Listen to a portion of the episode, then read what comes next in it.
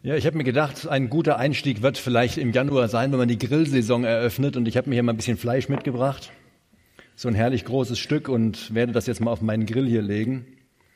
Äh, so, das haben wir gleich. Ja, das ist schon ein kräftiges Stück, was ich hier habe. Und dann schauen wir mal, ob sich das hier so im Laufe der Zeit ganz gut macht auf meinem Grill.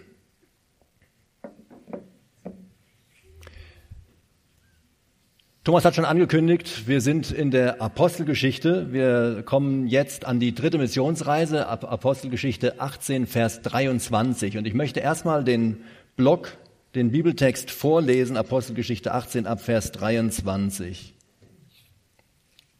Ich lasse euch noch eine Sekunde Zeit zum Aufschlagen, wer aufschlagen oder an Handy aufrufen möchte. Und als er Paulus einige Zeit dort in seiner Heimatgemeinde zugebracht hatte, reiste er ab und durchzog der Reihe nach die galatische Landschaft und Phrygien befestigte alle Jünger. Ein Jude aber mit Namen Apollos aus Alexandria gebürtig, ein beredter Mann, der mächtig war an den Schriften, kam nach Ephesus. Dieser war im Weg des Herrn unterwiesen und brennend im Geist redete und lehrte er sorgfältig die Dinge von Jesus, obwohl er nur die Taufe des Johannes kannte. Und dieser fing an, freimütig in der Synagoge zu reden. Als aber Priscilla und Aquila ihn hörten, nahmen sie ihn zu sich und legten ihm den Weg Gottes genauer aus. Als er aber nach Achaia reisen wollte, schrieben die Brüder den Jüngern und ermahnten sie, ihn aufzunehmen. Dieser war, als er hinkam, den Glaubenden durch die Gnade sehr behilflich. Denn kräftig widerlegte er die Juden öffentlich, indem er durch die Schriften bewies, dass Jesus der Christus sei. Es geschah aber, während Apollos in Korinth war, dass Paulus, nachdem er die höher gelegenen Gegenden durchzogen hatte, nach Ephesus kam. Und er fand einige Jünger und er sprach zu ihnen, habt ihr den Heiligen Geist empfangen, nachdem ihr gläubig geworden seid? Sie aber sprachen zu ihm, nein, wir haben nicht einmal gehört, ob der Heilige Geist überhaupt da ist. Und er sprach, worauf seid ihr denn getauft worden?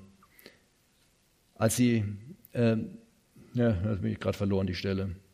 Sie aber sagten auf die Taufe des Johannes. Paulus aber sprach, Johannes, hat mit der Taufe der Buße getauft, indem er dem Volk sagte, dass sie an den glauben sollten, der nach ihm komme, das ist an Jesus Christus. Als sie es aber gehört hatten, ließen sie sich auf den Namen des Herrn Jesus taufen. Und als Paulus ihnen die Hände aufgelegt hatte, kam der Heilige Geist auf sie und sie redeten in Sprachen und Weissagten. Es waren aber insgesamt etwa zwölf Männer. Es war noch nicht lange her, dass Paulus von der zweiten Missionsreise zurückgekommen war. In seine Heimatgemeinde hat er sich zurückgezogen, einen kurzen Moment, um dort sich ein bisschen zu erholen, um auszuruhen, aufzutanken, zu erzählen, was er unterwegs erlebt hat. Sowas braucht irgendwie jeder. Aber es hat nicht lange Zeit gedauert und er reist neu los. Er denkt an die Glaubensgeschwister, will umgehend zu ihnen.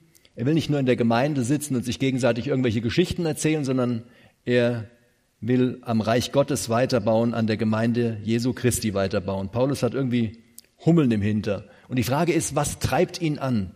Warum brennt er für diese Aufgabe?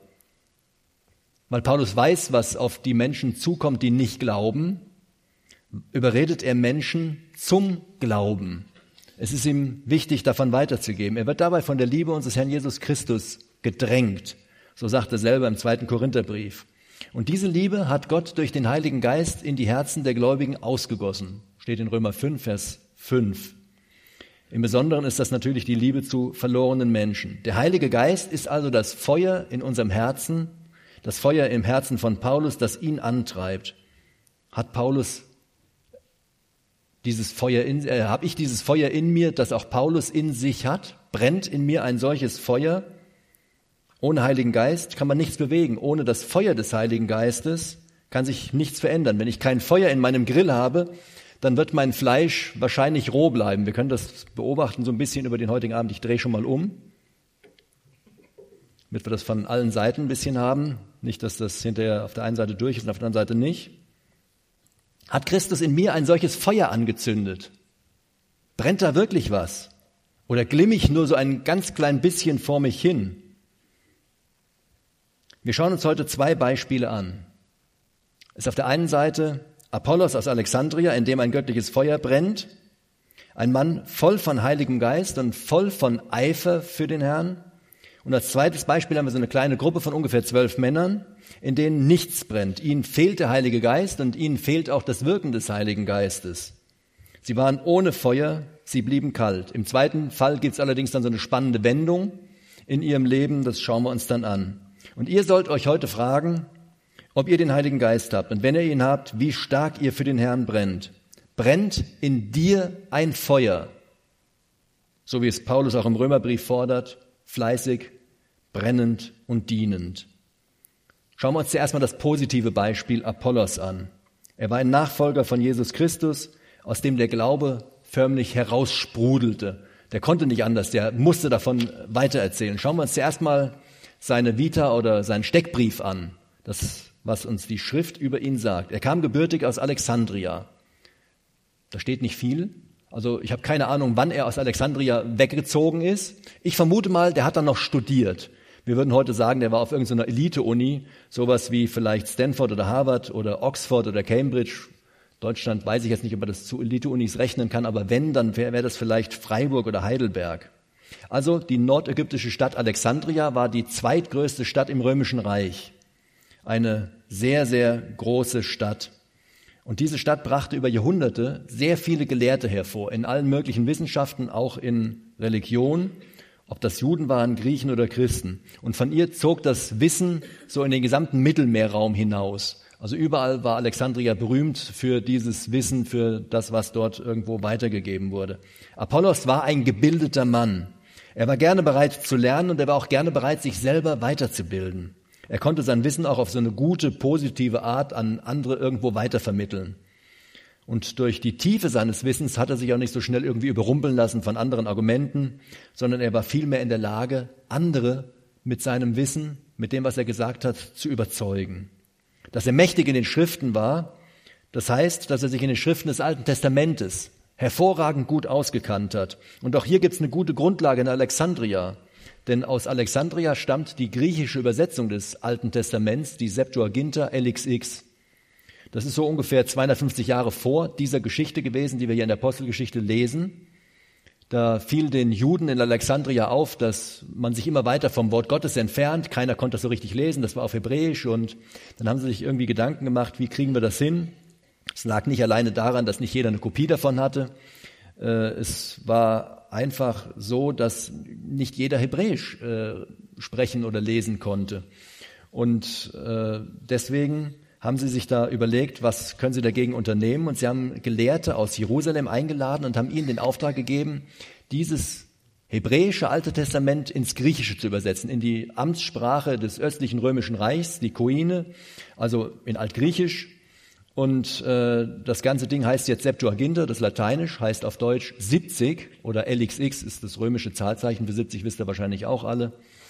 Äh, das heißt 70, weil es 70 oder 72 solche Gelehrte gewesen sein sollen, die man aus Jerusalem geholt hat. Und da gibt es viele Sagen darum, was sie alles so gemacht haben bei der Übersetzung und wie sie von Gott geführt wurden. Keiner weiß, ob es mehr als Sage ist, aber auf jeden Fall dieses Werk gibt es heute noch, habe ich sogar auf meinem Smartphone, die LXX, wer mal reinschauen möchte. Die Früchte ihrer Arbeit, die sehen wir dann an solchen Leuten wie Apollos. Apollos war ein gebildeter Mann, einer mit tiefen Kenntnissen des Alten Testamentes. Er konnte sich jetzt wie alle anderen griechisch sprechenden Juden selber ein Bild von diesen Schriften machen und er konnte das studieren. Das heißt, er hat Ahnung gehabt von dem, was im Alten Testament drin stand. Und dieses Alte Testament, das enthält ja sehr, sehr viele Voraussagen über Jesus Christus. Da erfährt man sehr viel, was passieren wird. Aber was man aus dem Alten Testament nicht erfährt, ist, wann er geboren wird. Man erfährt, wo er geboren wird, wie er geboren wird, zig Details, aber gar nicht, wann er geboren wird. Und es gibt auch sehr viele Voraussagen, die sind irgendwie schwer einzuordnen. Die versteht man im Nachhinein viel besser, wie man sie im Vorfeld verstanden hat. Und deshalb hat Gott einen neuen Propheten gesandt, Johannes den Täufer. Er hatte die Aufgabe, die Menschen auf Jesus Christus vorzubereiten, auf das direkte Kommen von Jesus vorzubereiten. Er hat ihnen ihre Sünden vor Augen geführt, hat ihnen klargemacht, was sie tun, das ist nicht gut und hat ihnen das vor Augen geführt, dass sie darüber Buße tun sollen und als Zeichen dieser Buße hat er sie getauft. Im Jordan, wo viel Wasser war, hat er hunderte, tausende Menschen getauft. Apollos kannte diese Lehre, er kannte das, was Johannes der Täufer gesagt hat, was ihm berichtet worden war, und er hat es auch sehr ernst genommen. Aber er wusste sogar noch mehr von Jesus Christus, denn irgendwer hatte ihm vom Weg erzählt. Der Weg, wer die Apostelgeschichte sehr aufmerksam liest, wird das immer wieder finden, der Weg.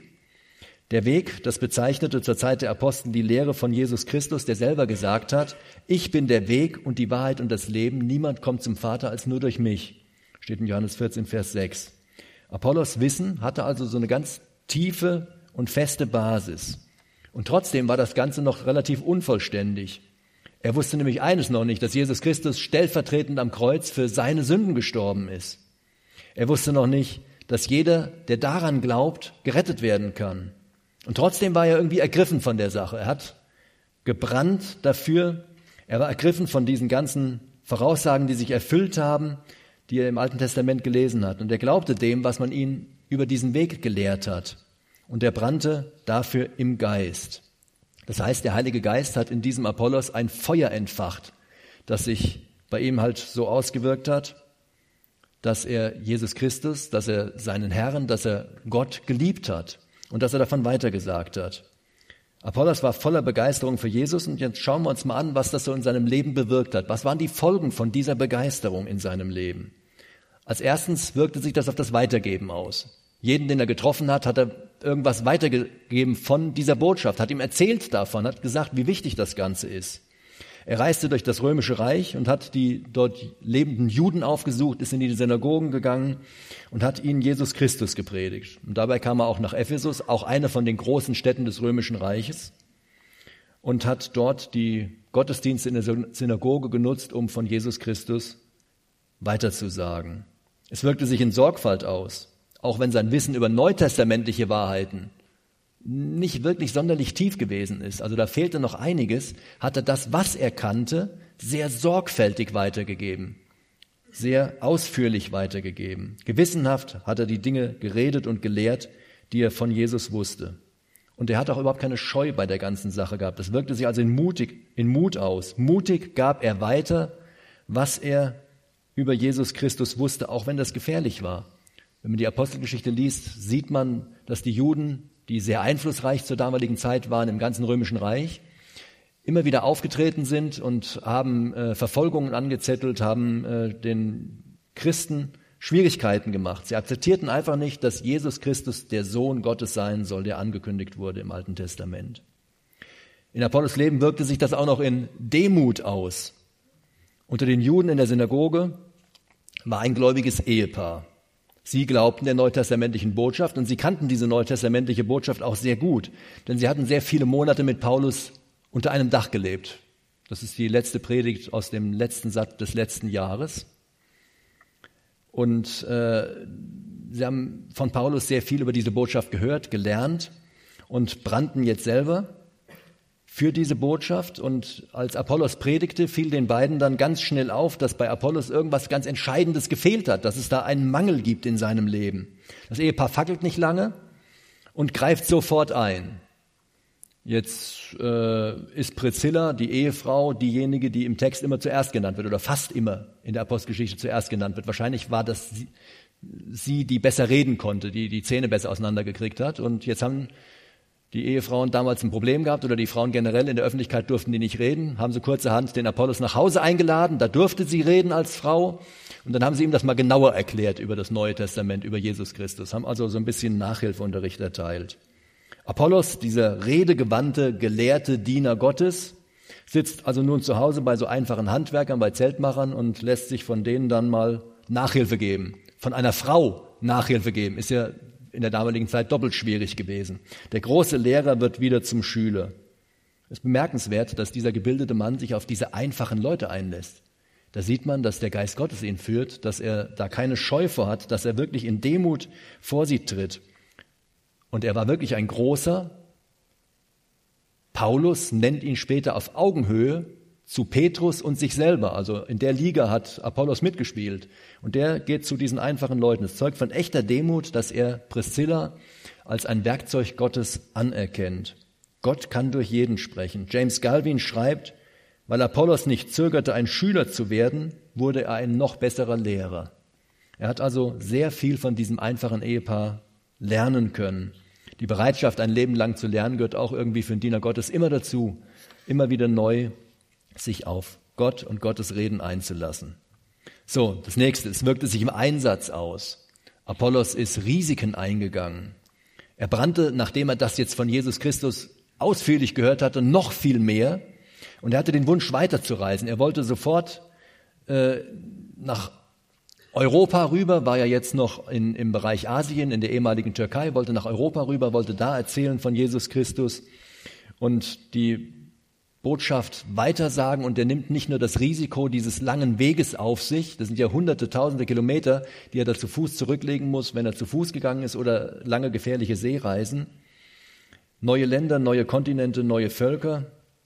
Er nimmt auch Risiken auf sich, indem er sich voll auf Gottes Geist, äh, voll auf Gott verlässt, der ihm Sicherheit zwar zusagt, aber trotzdem die Risiken, er geht ja wieder zu Juden, die diese Botschaft ablehnen.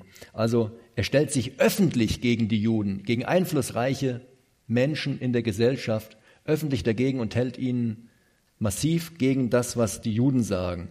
Durch Gottes Gnade kann er aber der Gemeinde helfen er stellt sich gegen den Druck der Juden, die Jesus Christus ablehnen und hat dabei wahrscheinlich, so wie die Schreiber des Neuen Testaments, wie die Evangelisten, besonders Matthäus ist ja einer, der sehr viele Verheißungen aus dem Alten Testament erklärt und sagt, das ist in Erfüllung gegangen, das ist in Erfüllung gegangen, das ist in Erfüllung gegangen.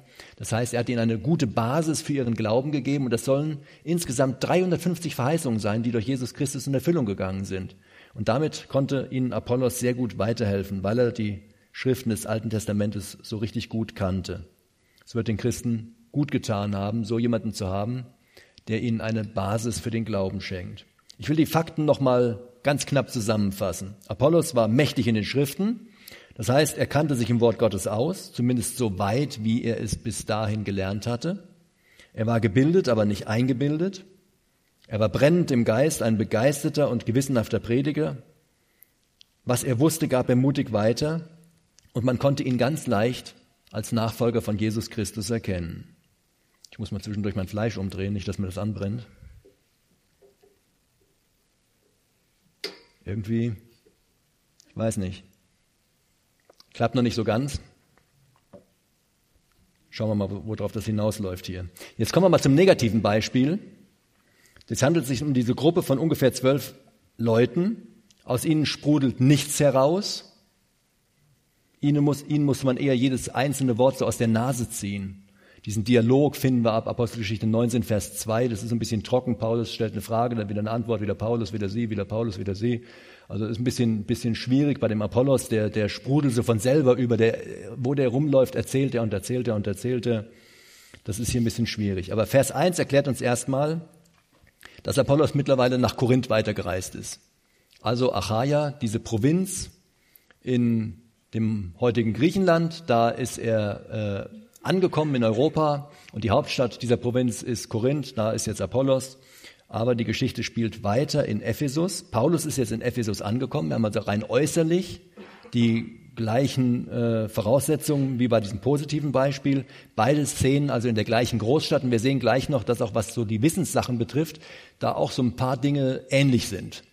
Manches gleicht sich schon relativ. Wir fangen also wieder mit dem Steckbrief an. Wir erfahren sehr wenig über die Bildung der Gruppe. Allerdings gibt es einen ganz kleinen Hinweis, der uns aufhorchen lässt. Sie hatten sich auf die Taufe des Johannes taufen lassen. Das kommt uns wahrscheinlich doch sehr bekannt vor. So kurz vorher, Ende des letzten Kapitels, also was wir eben hatten bei Apollos, haben wir gehört, er hat die Taufe des äh, Johannes gekannt und das ist das, was er dort weitergegeben hat. Jetzt können wir von zwei Sachen ausgehen. Erstens, das waren mit Sicherheit Juden, sonst hätten sie das nämlich mit der Sünde und der Buße gar nicht verstanden. Also werden sie in der Synagoge gewesen sein, also werden sie Apollos dort gehört haben. Sie haben also ihn als einen herausragenden Lehrer und Prediger vom Kaliber des Petrus und Paulus gehabt. Das heißt, ihr Bildungsstand war schon so ähnlich, so auf dem Niveau, was ihr Lehrer ihnen weitergegeben hat. Wir lesen ja davon, dass Apollos das gut konnte, das Lehren. Ihr kennt ja auch Lehrer, die haben Wissen und kriegen das gar nicht weiter vermittelt. Aber über Apollos sehen wir hier ein ganz anderes Bild. Sie hatten die Möglichkeit, die Schrift zu studieren. Jede Synagoge hatte die Heilige Schrift oder hat die Heilige Schrift ja auch heute noch. Daraus wurde gelesen, daraus wurde gelehrt. Man konnte sich damit auseinandersetzen. Und jedem Juden wird ja auch durch die Heilige Schrift gesagt, dass er sich sehr intensiv damit auseinandersetzen soll. Er soll das lernen, auswendig lernen, soll äh, sich Tag und Nacht damit beschäftigen und so weiter. Das heißt, sie waren aufgefordert, sich mit den Schriften auseinanderzusetzen. Und ich gehe jetzt mal davon aus, auch wenn es da keine Beweise für gibt, wahrscheinlich hatten sie auch hier so äh, 200 Jahre später äh, eine Abschrift dieser LXX, also das in ihrer Sprache, wo sie es auch dann wirklich lesen und verstehen konnten. Sie hatten also wirklich die Möglichkeit, die Grundlagen der Schrift zu kennen. Was wussten sie jetzt über den Weg, also über die Sache mit Jesus Christus? Vermutlich das, was Apollos gewusst hat, das, was er ihnen weitergegeben hat. Denn aufgrund dieser Predigten werden sie sich ja wohl auch auf die Taufe des Johannes haben taufen lassen. Paulus erwähnt, dass sie gläubig geworden waren. Ich sage das mal so vorsichtig, gläubig geworden waren. Das geht nicht so ganz daraus hervor, wie, wie, wie tief dieser Glaube jetzt gewesen ist. Aber auf jeden Fall sind es schon welche gewesen, äh, die keine schlechte Grundlage hatten. Die Sache mit der Sünde war für sie geklärt. Sie hatten das erkannt, sie sind Sünder. Sie hatten auch Buße getan. Sie hatten das gezeigt durch diese Wassertaufe. Aber ihnen fehlte noch einiges an Wissen wie bei Apollos. Aber es fehlte ihnen noch etwas. Bei ihnen brannte nichts. Apollos brannte im Geist, sie brannten nicht. Da brannte gar nichts. Auch bei diesen Männern wollen wir einen Blick darauf werfen, wie sich das in ihrem Leben so ausgewirkt hat. Als erstes müssen wir feststellen, die haben sich ja wahrscheinlich als Gruppe getroffen. Irgendwo sind sie zusammengekommen, haben so einen Gottesdienst gefeiert, weil Paulus hat sie irgendwie zusammen angetroffen, diese ungefähr zwölf Männer. Äh, mit anderen Christen haben sie sich nicht getroffen, sonst wäre dieser Mangel bei ihnen im Leben wahrscheinlich schon ein bisschen vorher aufgefallen. Diese Gruppe hat auch scheinbar nicht irgendwie auf sich aufmerksam gemacht, sondern Paulus hat sie gefunden. Das klingt jetzt nicht so, als wenn sie von sich aus irgendwie was getan hätten. Also, die haben sich halt so getroffen, wie man sich halt trifft, wenn man gleiche Interessen hat und viel mehr scheint dann nicht passiert zu sein. Ja, sie meinten ihren Glauben ernst. Das kann man schon sagen, denn nachdem sie mehr erfahren durch den Paulus, tut sich ja was in ihrem Leben. Aber trotzdem, bis hierhin fehlte ihnen das Feuer. Sie wurden von nichts angetrieben und von ihrem Glauben war irgendwie nichts zu sehen. Also weitere Auswirkungen irgendwie keine. Wenn wir hier ein Fazit ziehen und die wichtigsten Fakten zusammenfassen, dann entsteht kein sehr schönes Bild. Diese zwölf Männer werden Jünger genannt, Nachfolger. Heute würden wir sagen Christen. Aber eigentlich haben sie nicht Christus nachgefolgt, sondern Johannes dem Täufer, nicht dem Herrn, sondern irgendwie einem, einem Menschen. Sie waren bei Sünde und Buße stehen geblieben und waren nicht bis zur Vergebung gelangt. Das heißt, sie waren bemüht um gute Werke, ein gutes Leben nach den Geboten Gottes. Eigentlich ist es so ein, so, so, ein, so ein Leben aus Angst. Immer richtig leben, das Richtige zu machen, um vor Gott irgendwo doch gut dastehen zu können. Das ist so eine eher bedrückende Situation, in der sie äh, gewesen sind, nie gut genug für Gott sein, sein zu können. Während auf ihren Schultern eine nicht zu tragende Last lag, war Apollos irgendwo von Frieden, Freude, Freiheit gekennzeichnet und hat überall rum erzählt, was er da erfahren hat und erkannt hat. Er handelte nicht aus Zwang, so wie die zwölf hier wahrscheinlich irgendwie alles aus Zwang gemacht haben, sondern er handelte aus Dankbarkeit und Liebe. Bei ihnen erkennt man keine Nachfolge, aber bei ihnen stellt Paulus ganz schnell am Anfang fest, da gibt es irgendwie einen Mangel, da gibt es ein Problem. Und äh, er spricht sie natürlich dann auch auf dieses Problem an. Auch heute gibt es ganz viele solcher Menschen, die sich zwar Christen nennen, aber in Wirklichkeit gar nicht Christus, sondern irgendwelchen anderen Lehren oder Lehrern oder Gemeinden oder Kirchen folgen. Oberflächlich erwecken sie vielleicht den Eindruck, dazuzugehören, Vielleicht kennt ihr auch solche Leute, vielleicht seid ihr auch selber so Leute, die, die zu einer Institution gehören, aber in denen gar nicht so irgendwie ein Feuer brennt. Sowas nennt man eigentlich Namenschristen. Mehr ist das nicht. Vom Namen her sind die Christen, aber irgendwie so, so, so Leben ist da nicht drin. Wie bei den zwölf. Da ist kein Leben drin. Da ist irgendwie eher alles tot drin. Paulus erkennt ganz schnell, dass diesen Zwölfen irgendwie so die Merkmale geistlichen Lebens fehlen. Da ist irgendwie nichts da. Der Herr hat gesagt, an ihren Früchten werdet ihr sie kennen. Das sind Veränderungen und Werke, die der Heilige Geist im Leben eines Menschen bewirkt, die nur er bewirken kann. Der Heilige Geist befähigt, ein Leben zu führen, das sich von dem Leben der Menschen außerhalb von Kirchen und Gemeinden eigentlich sehr stark unterscheidet. Ihr Glaube war zwar da, aber irgendwie war er auch nicht da. Er war zwar da, aber eigentlich war er tot. Paulus erkennt diesen Mangel und er stellt die entscheidende Frage in Kapitel 19, Vers 2. Habt ihr den Heiligen Geist empfangen, als ihr gläubig geworden seid? Das ist die entscheidende Frage. Habt ihr den Heiligen Geist? Das ist auch die Frage, die ich dir heute stellen möchte. Hast du den Heiligen Geist? Was weißt du darüber? Sie mussten diese Frage verneinen. Sie hatten nicht einmal Ahnung von diesem Geist. Der Heilige Geist ist ein Geschenk. Ein Geschenk von Gott, das er jedem gibt, der nach der Retterhand Jesu greift. Und deswegen ist er auch das Kennzeichen dafür, ob man tot ist oder ob man lebt. Da heißt es in Römer 8, Vers 9, wenn aber jemand Christi Geist nicht hat, der ist nicht sein. Natürlich ist das auch umgekehrt. In Vers 11 lesen wir das so ähnlich. Wer aber den Geist wenn aber der Geist in euch wohnt, so werdet ihr ewig leben. Ich sage das mal mit meinen eigenen Worten, diesen Vers. Wer den Geist Christi nicht hat, der ist nicht sein. Dieser Geist, wenn wir ihn haben, lässt uns erkennen, dass wir Kinder Gottes sind. Steht auch in Römer 8, Vers 16. Der Geist Gottes selbst bezeugt zusammen mit unserem Geist, dass wir Kinder Gottes sind. Wer daran glaubt, dass Jesus Christus stellvertretend für seine Sünden am Kreuz gestorben ist, der ist ein Kind Gottes. Und er hat den Heiligen Geist. Und in ihm fängt der Heilige Geist an, etwas zu bewirken. Er will uns verändern, er will uns zu Gott ziehen. Er will uns befähigen, dem Herrn zu dienen. Und er brennt dafür, Gott und seinen Sohn Jesus Christus groß zu machen. Jetzt kommt die wunderbare Wende bei diesen Männern. Sie werden von Paulus auf Jesus hingewiesen. Weil sie von der eigentlichen Geschichte Jesu eben noch nichts wissen, macht ihnen Paulus deutlich, dass Johannes nur ein Vorläufer, ein Vorbote, ein, ein Ankündiger von Jesus gewesen ist. Rettung kommt nicht durch Gebote und Verbote, du darfst das nicht tun und du darfst das nicht tun, du bist ein Sünder und jetzt musst du mal anständig leben. Rettung kommt auch nicht, weil man sich irgendwann mal hat taufen lassen.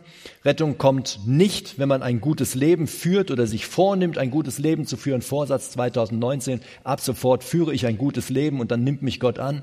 Dadurch kommt Rettung nicht zustande. Rettung kommt alleine durch den Glauben an Jesus Christus. Wer an den Sohn glaubt, hat das ewige Leben. Johannes 3, Vers 36. Im Brief an die Galater lernen wir, ihr alle seid Söhne Gottes durch den Glauben an Jesus Christus. Weil ihr aber Söhne seid, sandte Gott den Geist seines Sohnes in unsere Herzen, den er ruft, aber Vater oder geliebter Vater. Es bringt nichts, dass man nur erschreckt ist über seine Sünde. Es bringt nichts, wenn es einem leid tut, dass man was falsch gemacht hat, dass man ein Sünder ist. Es reicht auch nicht aus, nur die Sünden zu bekennen. Kannst ein Leben lang zur Kirche oder Gemeinde gehen, egal wie ernst du es meinst. Du kommst damit nicht weiter. Jeder Einzelne muss für sich selber daran glauben, dass Jesus Christus für seine Sünden am Kreuz gestorben ist und dass er am Kreuz dafür restlos bezahlt hat. Und als sie das gehört hatten, und davon muss man ausgehen, dass Paulus ihnen das erzählt hat, so wie die Geschichte weitergeht. Da ließen sie sich nämlich wieder taufen, diesmal auf den Namen von Jesus Christus. Mit dieser Taufe dokumentierten sie nämlich, dass Jesus für ihre Sünden am Kreuz bezahlt hat und dass sie sozusagen bildlich gesprochen mit ihm in den Tod gegangen sind und mit ihm wieder auferstanden sind, jetzt ewiges Leben haben. Das ist die Dokumentation in der Taufe. Paulus erkennt ihren Glauben und sofort legt er in die Hände auf und Gott akzeptiert ihren Glauben und sofort gibt er ihnen diesen Heiligen Geist. Und sofort brennt in ihnen ein Feuer für Gott und sie konnten nicht mehr anders, als Gott zu preisen und zu loben und von seinen großen Taten zu erzählen. Durch Gottes Geist wurden sie Zeugen von dem, was Gott an ihnen getan hatte. Genau wie schon vorher Apollos. Der letzte Vers sagt uns, es waren ungefähr zwölf Männer. Auf einen, der für Gott brannte, kam ein Dutzend, das geistlich tot war. oder in denen vielleicht maximal so ein bisschen was geglimmt hat. Wo stehst du? Hast du den Heiligen Geist? Brennt in dir ein Feuer? Und wenn es brennt, wie brennt es? Ich bin ein bisschen enttäuscht hier von meinem Grill.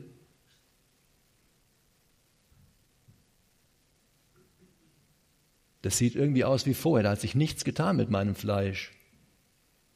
Das ist eigentlich sehr schade. Brennst du für den Herrn? Brennt in dir irgendetwas oder tut sich in deinem Leben gar nichts? Verändert sich nichts in deinem Leben? Was für einen Brennstoff gibst du diesem Feuer? Wirfst du ab und zu mal sonntags ein bisschen Holzkohle nach?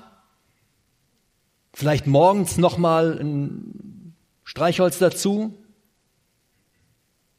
Die restliche Zeit glimmst du so vor dich hin? Brennt in dir ein Feuer? Ohne Feuer ist ein Grill nutzlos. Ohne Feuer gibt es irgendwie kein Ergebnis. Wenn der Heilige Geist nicht in dir ist, dann bist du tot. Aber wenn er in dir ist und du ihn nicht wirken lässt, dann brennst du auch nicht für Gott. Dann glimmst du nur so vor dich hin. Dann wird das vielleicht ein bisschen warm, aber davon wird das nicht gar. Fache in dir dieses Feuer an, Brenne für Jesus Christus. Erzähle jedem, den du kennst, davon, dass du Jesus Christus kennst. Sprich von ihm, so wie Apollos, überall. Nimm Risiken auf dich. Mach dich doch ruhig zum Affen vor deinen Freunden. Erzähle ihnen von Jesus Christus. Brenne für den Herrn. Für das, was er für dich getan hat. Und wenn du noch nicht weißt, wie alles im Neuen Testament wirklich zu verstehen ist, dann macht das nichts. Apollos hat auch angefangen, ohne alles zu wissen. Sein Wissen war noch nicht absolut vollständig, aber er hat angefangen. Er hat angefangen und hat überall das weitergegeben, was er schon kannte.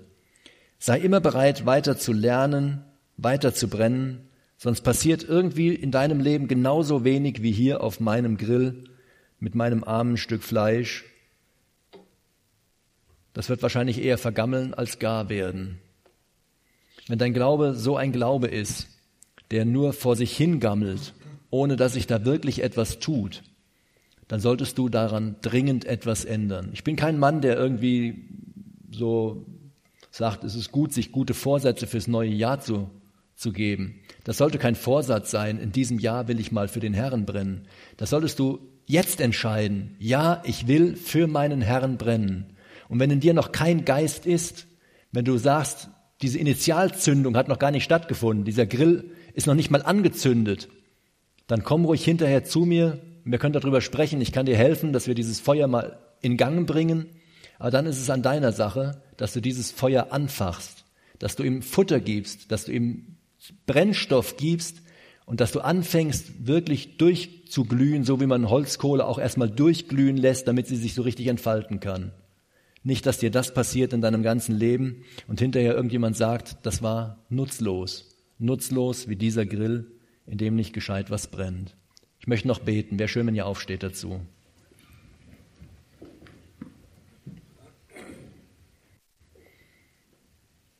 Herr Jesus Christus, wir möchten dir von ganzem Herzen Danke sagen. Danke sagen dafür, dass du für uns ans Kreuz gegangen bist. Das ist einfach großartig und dass wir dafür nichts bezahlen müssen, sondern dass wir daran nur glauben müssen. Danke, dass wir das dürfen und dass du uns ewiges Leben schenkst und dass du uns auch noch deinen Geist gibst, dass du uns hilfst, dass wir uns verändern in ein Bild, das dir gefällt, in ein Bild, das dir ähnlicher wird. Und das ist etwas, was wir beten für jeden, der heute hier ist, dass er dir ähnlicher wird, dass wir alle dir ähnlicher werden, dass ich dir ähnlicher werde in meinem ganzen Leben und dass wir brennen für dich und dass wir von dem, was du für uns und an uns getan hast, weitererzählen, damit noch ganz viele Menschen das Gleiche erfahren dürfen, dass sie Leben finden in dir. Wir danken dir und möchten einfach beten, dass du jedes Herz entfachst. Amen.